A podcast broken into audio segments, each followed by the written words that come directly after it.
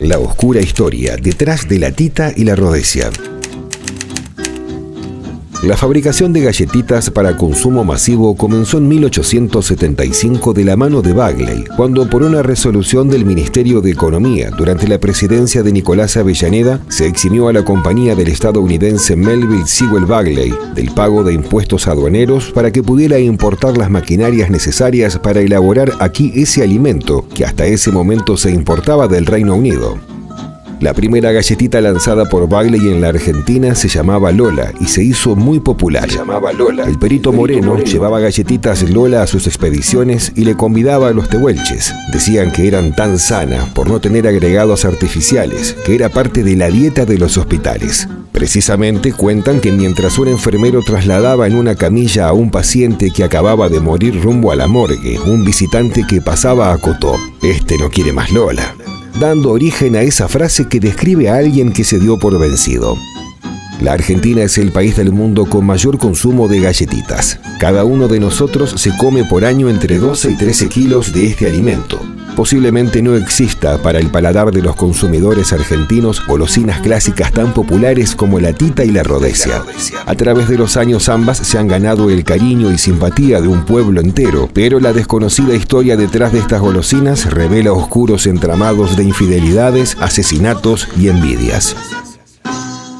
La tita fue creada por Edelmiro Carlos Rodesia en 1949 y la Rodesia nació posteriormente cuando la fábrica ya estaba en manos de Terrabusi. Rodesia fue un joven empresario pionero en la industria alimenticia argentina hacia finales de los años 40. Nació en Lobos, provincia de Buenos Aires, a principios del siglo XX y después de finalizar una carrera militar sin grandes lauros, vuelve a su ciudad natal donde funda una pequeña compañía. En 1943 conoce a una viuda con la que se casaría dos años después, Lidia Martínez de Terrabusi.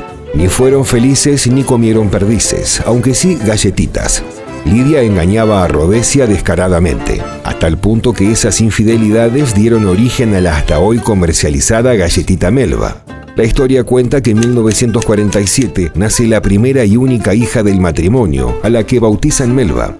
Pues bien, Edelmiro Carlos Rodesia advierte que la niña no se parecía mucho a él, ya que tenía un color de piel oscuro, muy diferente a su tez blanca. Esto le genera grandes conflictos y discusiones con su esposa sobre la paternidad de su hija. Por eso las galletitas Melba son oscuras, de chocolate con relleno, sabor a limón, casi una metáfora de acidez entre la dulzura. Una tarde de 1949, Rodesia decide preparar un postre casero que había aprendido a cocinar en sus años de estudiante. El postre consistía en dos galletitas dulces rellenas recubiertas con un baño de chocolate. Melba, la niña que entonces tenía dos años, al no poder pronunciar correctamente la palabra galletita, la nombraba Tita, y fue así como la preparación fue bautizada. El éxito de la empresa fue inmediato y sus ventas se multiplicaron enormemente con la llegada de la televisión. Pero no todos veían con buenos ojos el ascenso de Rhodesia. Los Bagley, familia tradicional productora de golosinas, sufrió increíbles pérdidas y estuvo cerca de declararse en bancarrota. Rhodesia fue asesinado. No hay datos ciertos sobre las circunstancias de un homicidio que hasta el día de hoy fue acallado por sus protagonistas. Pero según la investigación del profesor Ricardo Bordato, en marzo de 1956, Roberto Bagley, un impulsivo joven heredero de la fortuna de su familia, disparó repetidas veces sobre la espalda de Edelmiro Carlos, mientras éste preparaba el dulce de leche repostero. Edelmiro Carlos murió al instante.